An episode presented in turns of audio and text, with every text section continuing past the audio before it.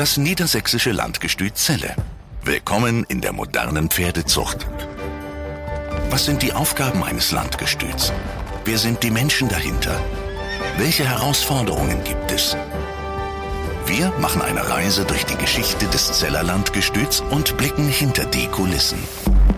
Wir sind jetzt hier im Landgestüt mit Ole Köhler. Ole Köhler ist Hauptsattelmeister, ein Traumjob für viele, sicherlich äh, auch mit viel, viel harter Arbeit verbunden und Überstunden.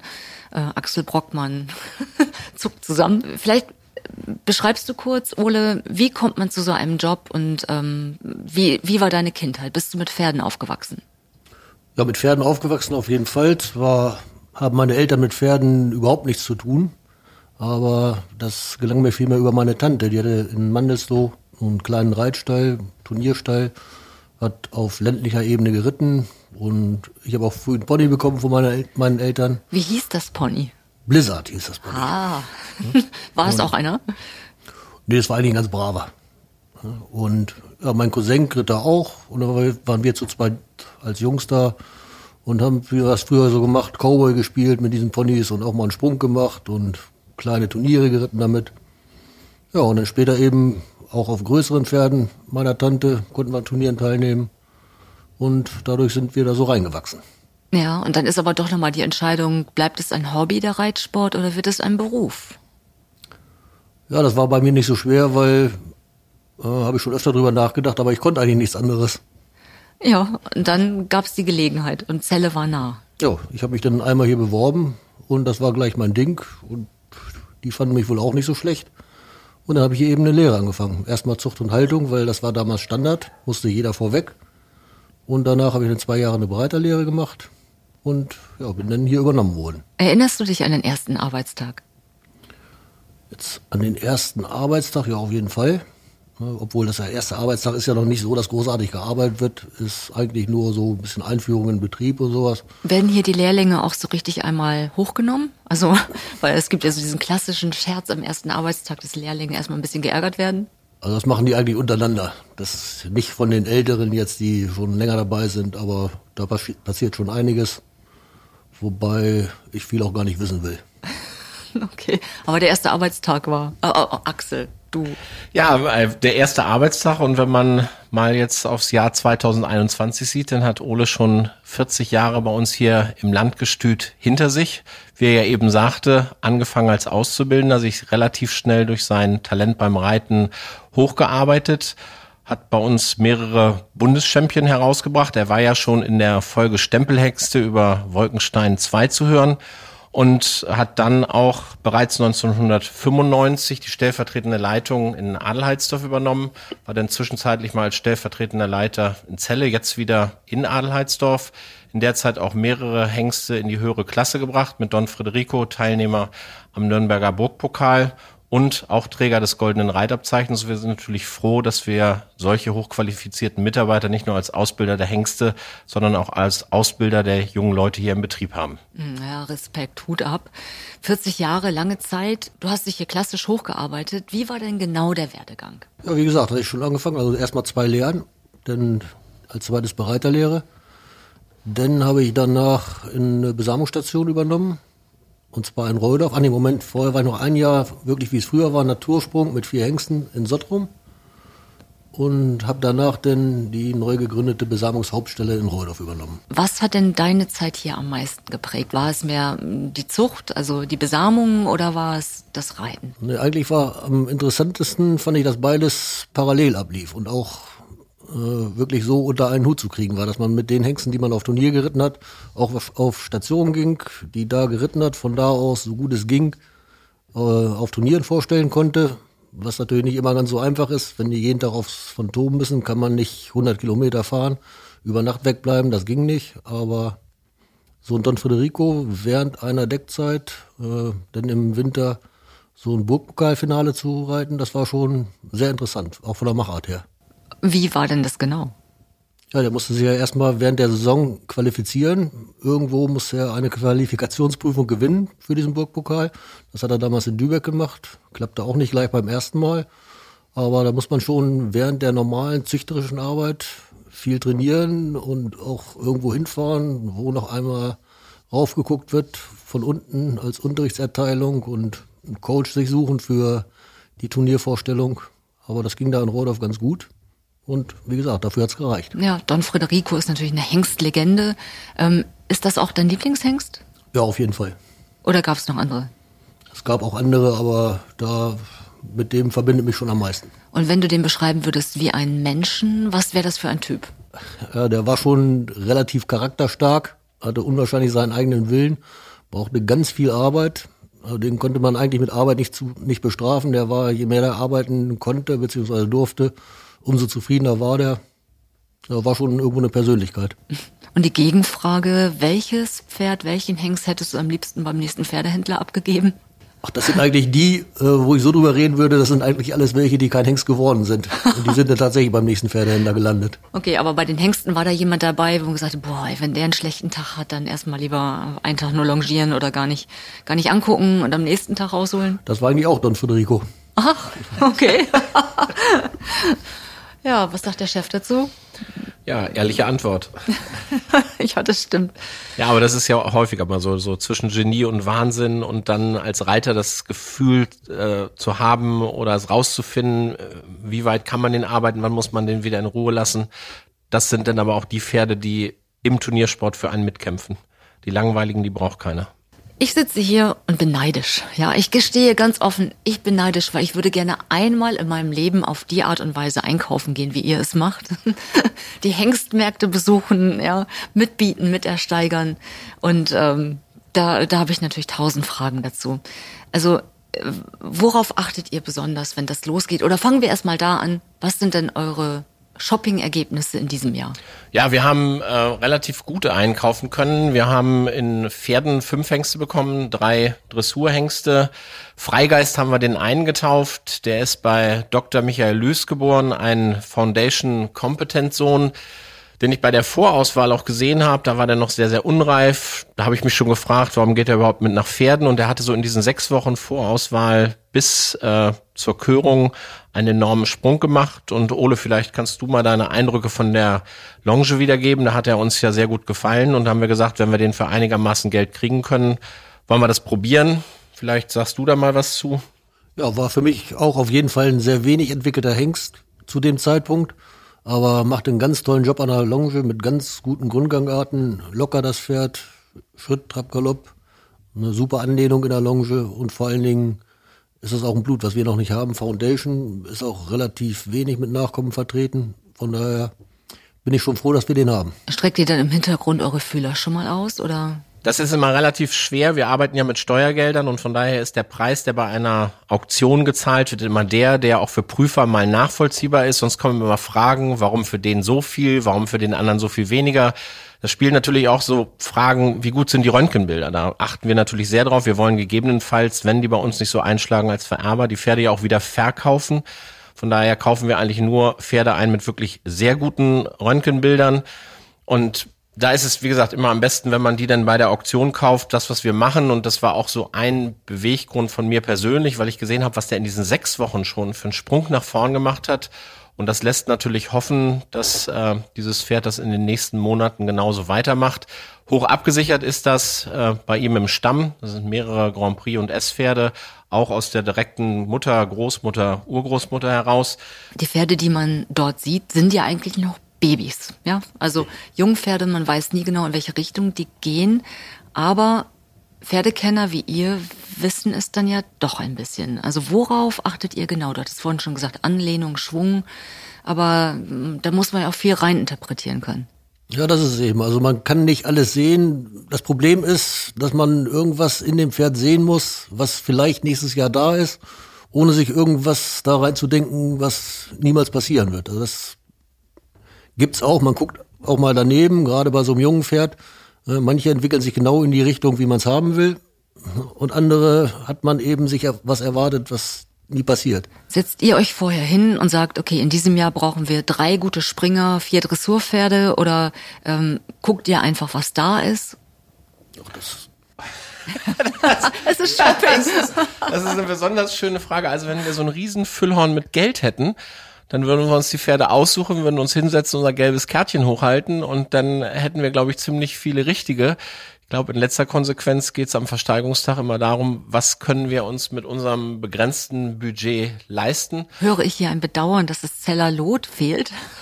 Das ist sicherlich eine Sache, die es uns über die vielen Jahrzehnte viel, viel einfacher gemacht hat. Da war das tatsächlich so, wie du das eben geschildert hast. Da setzte man sich zusammen äh, vom Gestüt, da setzte sich der Verband zusammen, jeder machte eine Liste, was man für wichtig hielt, was in der Landespferdezucht erhalten bleiben sollte. Dann hat man ein bisschen verhandelt und am Endeffekt kamen zehn Hengste raus, die man zum festgesetzten Preis bekommen hat. Und heutzutage haben wir Gegenbieter, denen ist das völlig egal, ob der 300, 400, 600, 800 oder über eine Million kostet. Und das ist bei uns natürlich äh, so, dass wir das, was die für einen Einzelhengst ausgeben, noch nicht mal als Gesamtbudget haben. Von daher muss sehr genau hingeguckt werden und da bin ich natürlich froh und dankbar, dass ich ein Team habe, mit dem ich losfahre, die, ja, wir haben es gehört, Ole 40 Jahre am Landgestüt in diesem Jahr, die einfach sich in so ein Pferd reindenken können. Ich bin ein Bürohengst. Ist nicht so, dass ich vom Pferd nun gar nichts verstehe, aber ich arbeite nicht täglich am Pferd. Ich weiß gar nicht, wann ich das letzte Mal aktiv ein Freispringen gemacht habe oder ein Pferd an der Longe hatte. Äh, und das sind so Punkte, da brauche ich einfach die Menschen, die sowas erkennen können. Und da bin ich, glaube ich, sehr gut aufgestellt. Wo ist denn in diesem Jahr oder in den ja, perspektivisch nächsten zwei, drei Jahren die Nachfrage höher? Dressur oder Springen? Also eigentlich dressurmäßig. Springmäßig geht die Sache mehr äh, zu älteren bewährten Hengsten, die schon mal im Fernsehen gelaufen sind und da kommt man mit Sicherheit irgendwann hin, aber vom direkten Einkauf her äh, geht die Sache deutlich zum Dressurhengst, der schnell deckt. Man sagt ja auch, es ist ein bisschen mehr Budget dann drin bei Dressurfohlen und bei Jungpferden als bei Springern. Die sind automatisch teurer. Dressurfohlen sind teurer, junge Dressurpferde sind teurer, auch früher zu verkaufen. Von daher ist das alles so ein bisschen früher da. Das merke ich natürlich ganz extrem auch beim Einkauf der Hundesrückerfohlen. Wir haben nun nicht ganz fixe Preise, aber schon auch da ein begrenztes Budget. Und das ist für mich wesentlich einfacher, an Springfohlen mit gutem Hintergrund, gutem Stamm ranzukommen, als an Dressurfohlen. Und das Gleiche zieht sich durch beim, beim Hengstmarkt, weil wie Ole schon recht korrekterweise sagte, die Springfohlen, die sind einfach schwerer zu vermarkten und dann züchten die Leute lieber ihre Dressurfohlen, wo sie auch eine Chance haben, gutes Geld schon als Fohlen zu realisieren. Ihr geht aber sicherlich ja auch früher schon an die Gestüte und ähm, kooperiert mit den Hengstzüchtern hier auf Landesebene, denke ich, oder?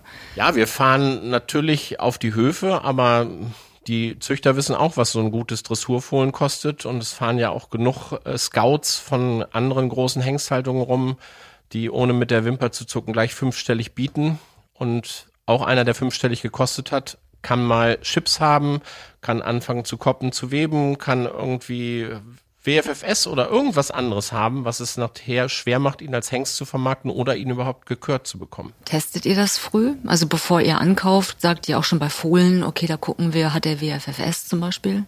Haben wir bis jetzt noch nicht gemacht, aber ist auf jeden Fall eine Überlegung wert. Im ländlichen Bereich sieht man ja die Hengsthalter, die ursprünglichen großen Gestüte halten jetzt alle zusammen, alle gehen Partnerschaften ein, Kooperationen, um sich gegen die ganz, ganz, ganz Großen aufzustellen.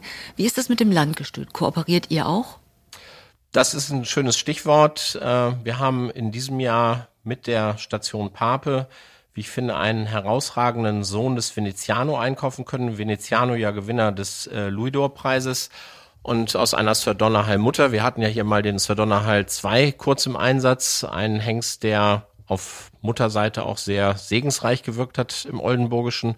Und das in Kombination mit dem Veneziano, ein ganz modernes, blutgeprägtes, toll liniertes Pferd, der wirklich in allen drei Grundgangarten strahlte. Und von daher sind wir froh, dass wir uns den zusammen mit der Station Pape leisten konnten. Hat er schon einen Namen? Venido, ich komme. Ja. oh. Und ich komme hoffentlich ganz groß raus. Und das hoffen wir bei dem natürlich auch. Und auch da haben wir wieder darauf geachtet, dass das Mutterstamm wirklich äh, hoch abgesichert ist. Und in Pferden haben wir den Zoom fürs Nymphenburg-Sohn aus der Zucht von Ludwig Fuchs erwerben können. Das haben wir zusammen mit Schweiganger gemacht. Und wir haben auch Hengste mit der Station Poll zusammen und haben mit Marbach Hengste zusammen. Also wir versuchen auch schon unser Geld zusammenzulegen und so etwas schlagkräftiger am Markt agieren zu können. Hm.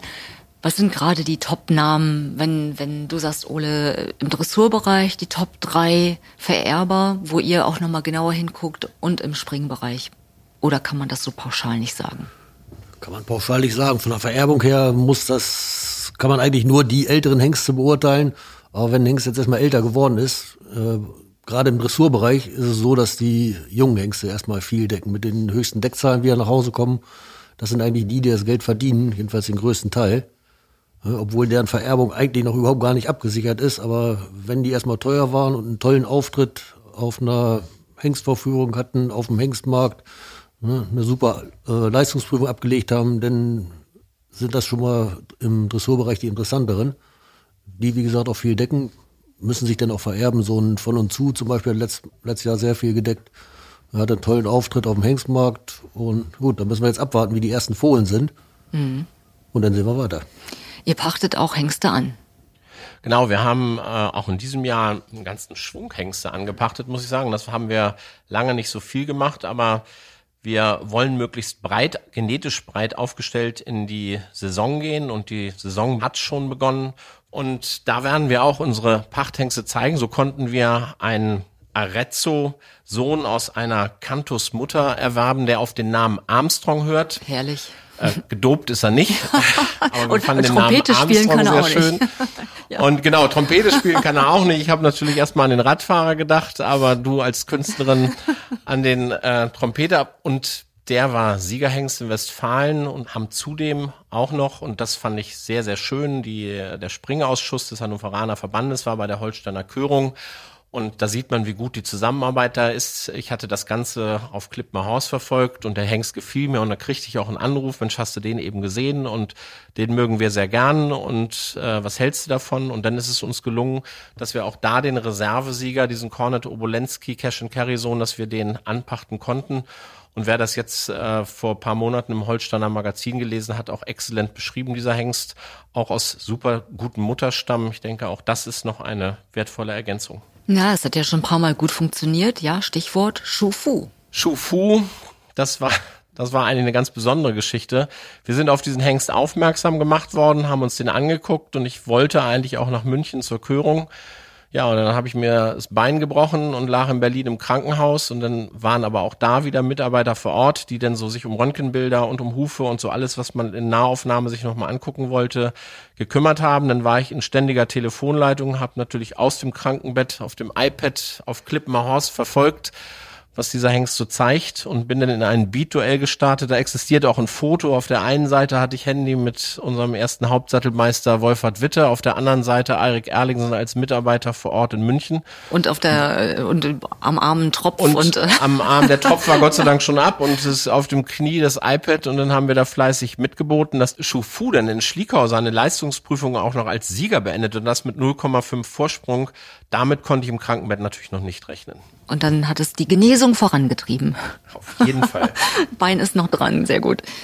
Du hast ja schon ein paar von euren Neueinkäufen erwähnt. Ähm, welche Hengste sind denn noch dabei, auf die wir uns freuen können? Ja, wir haben äh, einen Hengst Carnegie, einen Chacon Blue Sohn, der bei der Zuchtgemeinschaft Schlüsselburg und Wohlers geboren wurde. Ein Hengst, der vielleicht noch nicht so nach Hengst aussieht, aber uns mit seinem grenzenlosen Vermögen, mit dieser Reaktionsschnelle am Sprung begeisterte und wir haben schon andere Hengste gehabt, die nicht ganz so teuer waren, die erst zwei Jahre später wirklich nach Hengst aussahen. Meist, wenn die aufs Phantom kommen, entwickeln die sich dann auch noch, wenn die Hormone einschießen. Und dann glaube ich noch was ganz Interessantes, auch der noch so in der Entwicklung stehen, Diamant de Cador, ein Sohn des Diamant de Plaisir aus einer Cador-Mutter.